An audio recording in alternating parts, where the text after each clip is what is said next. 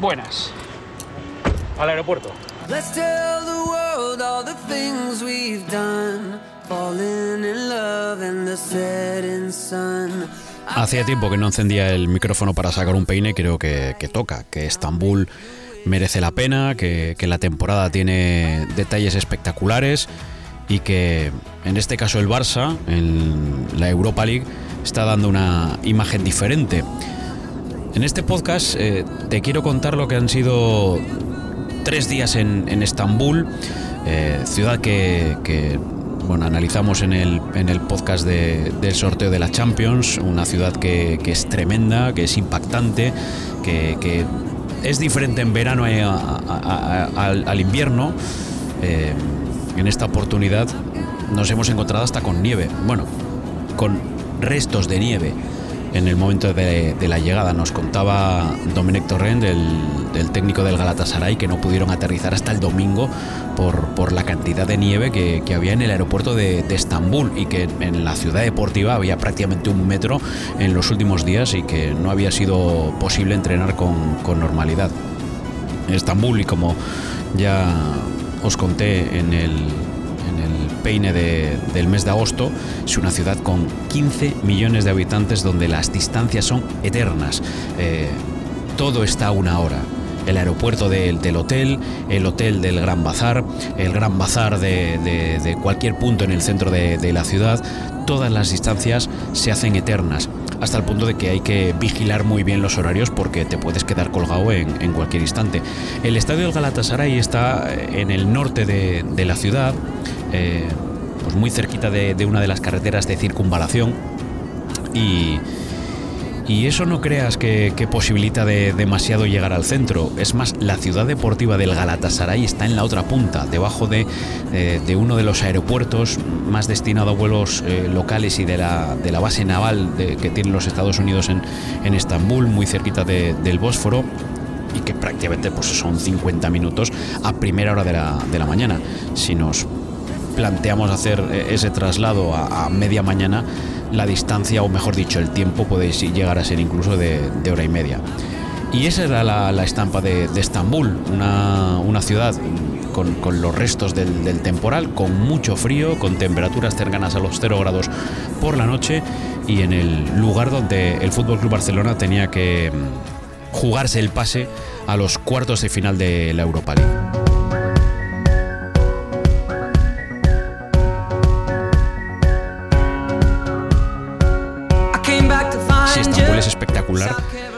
El Alisa Millem es una de esas eh, joyas arquitectónicas que tiene, que tiene el fútbol. Sobre todo porque es un estadio con aura. Es un estadio. Yo no conocí el, viejo Alisa Millem. Es un estadio que se derrulló allá por el 2012-2013 eh, para darle paso al, nuevo Alisa Millem. Eh, que tiene nombre comercial, pero que evidentemente pierde un poquito su, magia. Es un estadio que tiene pues, más del doble de, de butacas y que prácticamente estaba lleno hora y media antes del partido. En el momento en el que el Barça llega al estadio, ya hay más de medio aforo lleno. Y no es un ambiente tranquilo. Ya por la mañana en el entorno del, estadio ya veías a muchos aficionados con las, con las camisetas, con las bufandas. No, no es un estadio dentro de la ciudad, es un estadio en las afueras y con accesos complicados. Es más, desde el hotel en el que estábamos hasta el estadio mm, lo veíamos prácticamente desde la habitación pero caminando por los accesos e incluso por, por las cuestas, casi campo a través, porque estaba eh, en una zona más elevada, eh, se tardaban más o menos 20 minutos y lo tuvimos que hacer andando.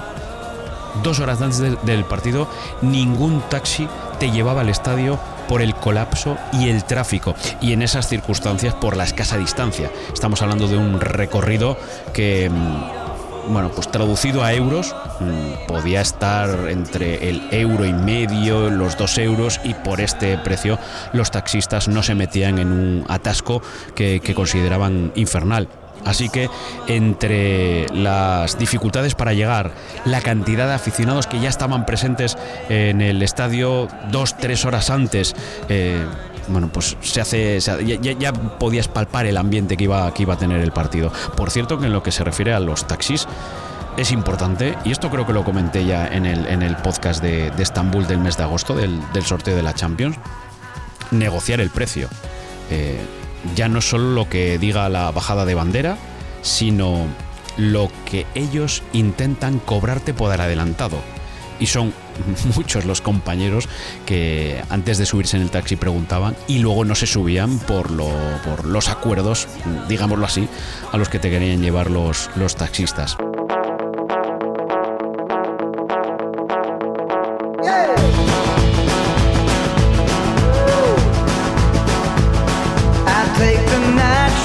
Ya dentro de la Lisa Millén, y como te decía, como os decía, eh, a hora y media del, partido llegaban, llegaban los jugadores del Barça.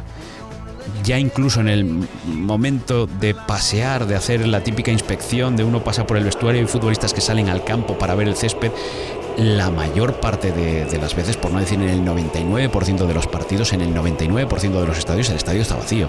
Es cuando vemos esas imágenes de, los futbolistas de los equipos visitantes, pues hacerse fotografías, eh, eh, admirar un poco lo que, lo que son las gradas, pues aquí ya había más de medio estadio lleno. Entonces ya empezaban las primeras pitadas, ya empezaban las primeras broncas, ya se escuchaban los cánticos. Eso sí, cuando digo broncas, sonoras, pitos, silbidos, eh, abucheos, pero, pero no, no tirando objetos ni, ni, encendiendo bengalas. Esto eh, ya forma parte de, la historia pasada de, la Lisa Millem de los estadios turcos o de los estadios mm, griegos a los que siempre nos referimos con esa etiqueta de infierno y que ya de infierno tiene poco porque sí que tiene muy buen ambiente y hasta los futbolistas agradecen este tipo de, futbolistas, aunque sea este tipo de ambientes, aunque sea en, contra. Es curioso porque llegaba el momento en el que tenían que salir a calentar los futbolistas. Y los primeros, como ya lo sabéis, son los porteros. El primero fue Iñaki Peña, que tiene cántico, que fue... Eh, o que recibió el fervor de la grada y que ya empezó a poner en práctica algo, una tradición que los jugadores del Galatasaray tienen que hacer con sus aficionados y es prácticamente ir grada por grada y hacer un gesto el cual celebra la grada y a partir de ahí pueden comenzar a, calentar. Con Ter Stegen no fueron igual de cariñosos. Porque el sonido fue completamente diferente. Pero estos, insisto, este ambiente hasta los futbolistas te dicen que les gusta partidos con ambiente más que con gradas medio vacías o vacías, como hemos tenido que ver partidos en, la pandemia, aunque sean ambientes en contra.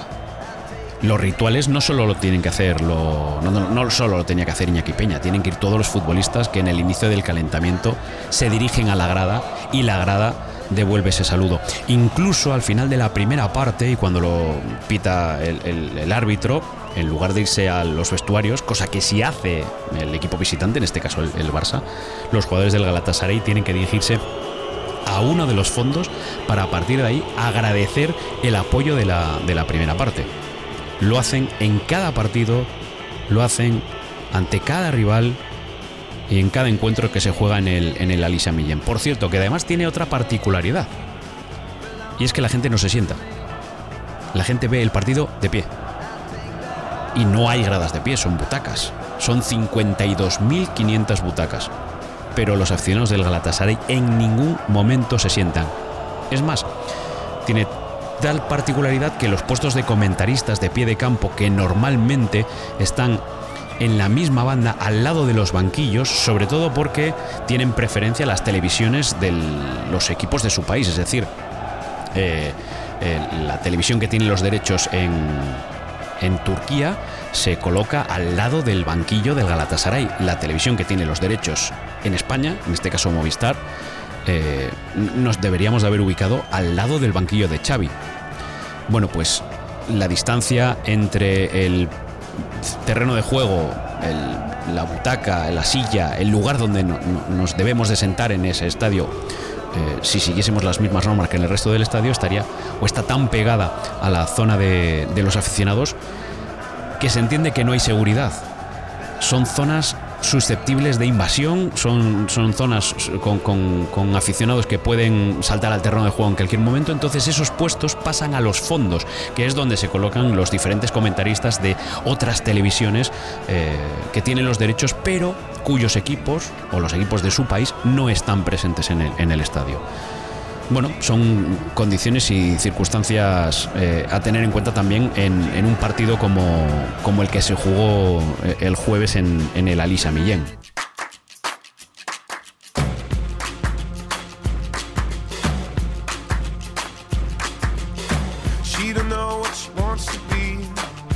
Pero ya metidos en el, en el partido, se trataba de una vuelta de Europa League con la eliminatoria empatada a cero, con ese ambientazo. Ya en el Camp Nou mm, sorprendió la cantidad de aficionados turcos que, habían estado presentes en el estadio, no ya por, por la ubicación, que normalmente en el Camp Nou se, sitúan en el tercer anillo, arriba, al lado de unos marcadores, en, el fondo, sino por la cantidad de aficionados que habían conseguido localidades en la tribuna principal, incluso en la zona VIP.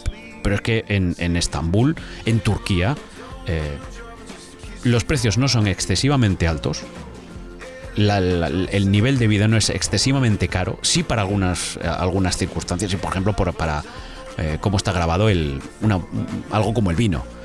Pero, pero no es una ciudad donde cueste demasiado dinero comer o donde la, la ropa esté cara. Los taxis, lo que os decía, mm, por, por un euro, dos euros, tres euros, eh, puedes hacer una, un recorrido no, no demasiado eh, largo. Diría que además el recorrido del aeropuerto al hotel o del hotel al aeropuerto, que vienen a ser unos 30 minutos, 35 de, de, taxi, eh, ya depende luego del tráfico, si es mayor 45, si es menor 25 son carreras de, de 18 20 euros, no, no, no es excesivo. Y claro, el nivel de vida se nota de la gente con dinero, con, los coches, eh, con, lo que demuestran y esos aficionados son los que accedieron a la zona VIP del, del pues con ese ambientazo tocaba escuchar el, himno de la Europa League, que es, algo que choca para un partido del Fútbol Club Barcelona. Escuchar e, esas notas no tiene el aroma de, la Champions, no tiene esa música icónica eh, que ya forma parte de la historia del fútbol. Hombre, no es fea la canción de la Europa League, pero es otra cosa.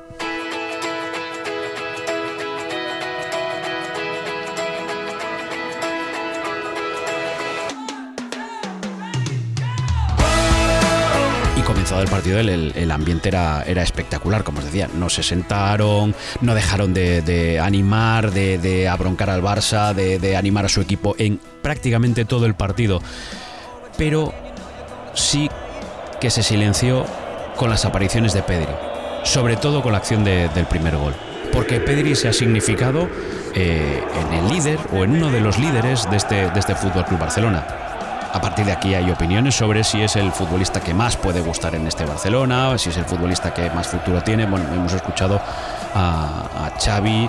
Eh, nombrar a Iniesta que tiene cosas de Iniesta, eh, Alves decir que él jugó con Xavi con Iniesta y que tiene cosas de los dos, Domenech Torrent también eh, sin querer compararle o sin querer ponerle a ese nivel, porque hablar de Iniesta son palabras mayores, sí que, sí que ha reconocido que le recordaba en, algunos movimientos. Pedro Pedri se ha convertido en la imagen, en el, en el símbolo, en, en, la cara más reconocible de este, de este Barcelona. Ha, personalizado esa mejoría. Estamos hablando de un Pedri que prácticamente no pudo disputar la, primera parte de la temporada, no, no estuvo con Kuman a, a su disposición, salvo en los dos primeros tres primeros partidos y no volvió hasta enero. Y eso el Barça lo, está notando. Y lo que empieza a hacer Pedri en el terreno de juego, ahora ya con las piernas más descansadas, sin tanta fatiga, sin tantos partidos acumulados como, como el año pasado, es un Pedri que, que da gusto verle jugar en el, en el, terreno de juego.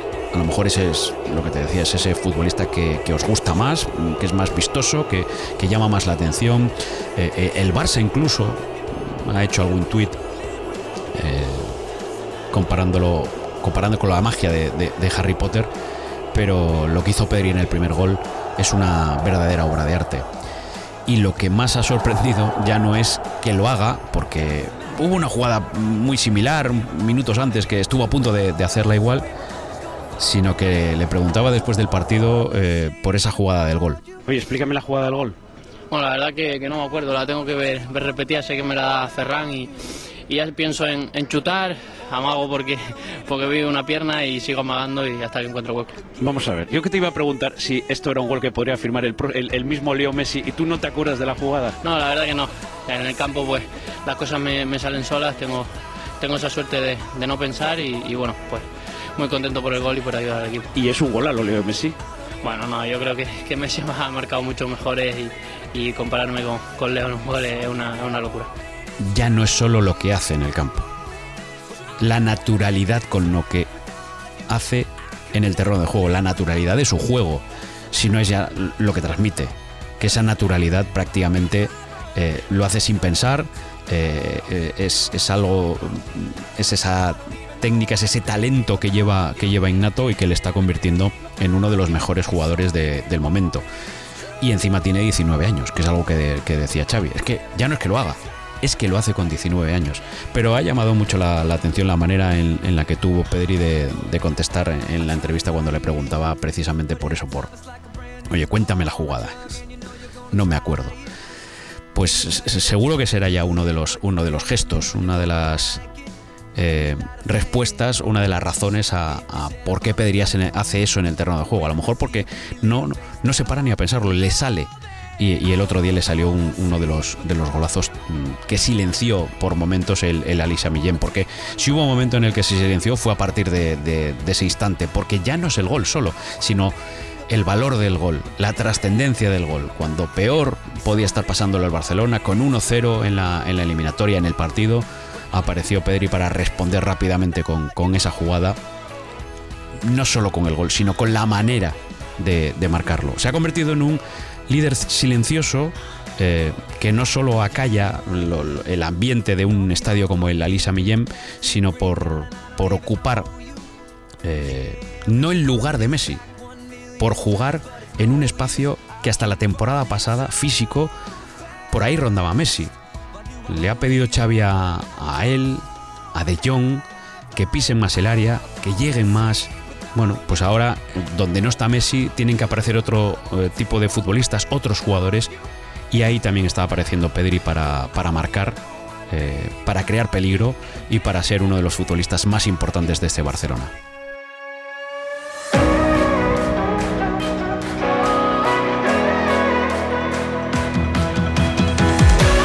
Me quedan pocas cosas que pocas cosas más que contaros de, lo que ha sido un, viaje donde tampoco ha habido mucha opción para, poder ver eh, Estambul. Yo creo que es una ciudad mm, que hay que conocer de, vacaciones, no, no por viajes de, trabajo. Tiene tanto donde, donde elegir, tiene tanto que ver que, merece la pena. Eh, sí que. Y la comida. Si, si te gusta la comida especiada, si te gusta eh, el pollo, el, cordero, la, ternera, eh, hay una cantidad de, variedad gastronómica para, conocer y para degustar la, gastronomía que tiene, que tiene Turquía y que tiene una ciudad como, como Estambul. Pudimos, ¿eh? Al menos nos pudimos escapar la noche previa al partido para, para probar uno de esos restaurantes que además ya habíamos conocido eh, en el mes de agosto cuando, cuando veníamos con, la Champions. Mm, de hecho ya lo contaba en ese, en ese podcast. Es un, tú pasas por diferentes calles, sobre todo las más cercanas al Gran Bazar, a la Mezquita Azul hay calles de restaurantes preparados para el turismo donde los camareros están a pie de calle, a pie de terraza para, captar tu atención, para decirte ven para acá, mira lo que tengo, mira la carta, mira españoles. Estaban pendientes también de que de, gente que, podía llegar de, Barcelona para, para ver el partido. No muchos, porque fueron muy poquitos los aficionados que pudieron viajar de Barcelona porque en principio no se mm, habían mandado entradas desde, desde Turquía el anuncio era que no se mandaban localidades, con lo que los aficionados del Barça, la gran mayoría de aficionados del Barça que estuvieron en el Elisa Millem, eran o bien de la peña turca eh, eh, que está allí en Estambul, de la peña barcelonista que, está presente allí, o de aficionados locales del Barça, bueno, o de rivales del Galatasaray, porque es una ciudad eh, muy rica en rivalidad, con el Besiktas, el Fenerbahce, que estaban o que querían estar presentes en, el estadio. Solo me quedan dos, nombres, por, por cortarte cosas, eh, del, viaje. Eh, primero, la foto que nos hicimos Abelardo y yo en esa cena que antes te, comentaba.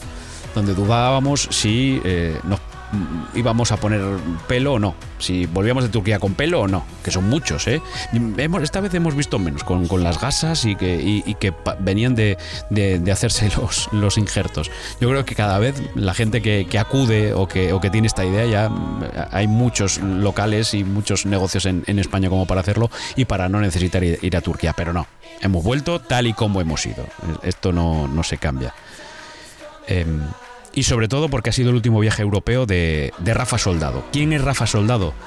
Pues hasta este fin de semana el jefe de seguridad del Fútbol Club Barcelona, del, del primer equipo, es una de las personas que acompaña a la expedición en todos los viajes, que viaja por adelantado de las ciudades para conocer los hoteles, para montar el dispositivo de, seguridad. Ya sabéis que un equipo como, como el Barça eh, necesita eh, o requiere diferentes servicios para, mantener la, seguridad de toda la, expedición. Bueno, hasta este último año ni que contar con, un futbolista como Leo Messi o como Neymar, como Luis Suárez. Bueno, estamos hablando de estrellas de, primer eh, nivel en el, en el mundo del fútbol.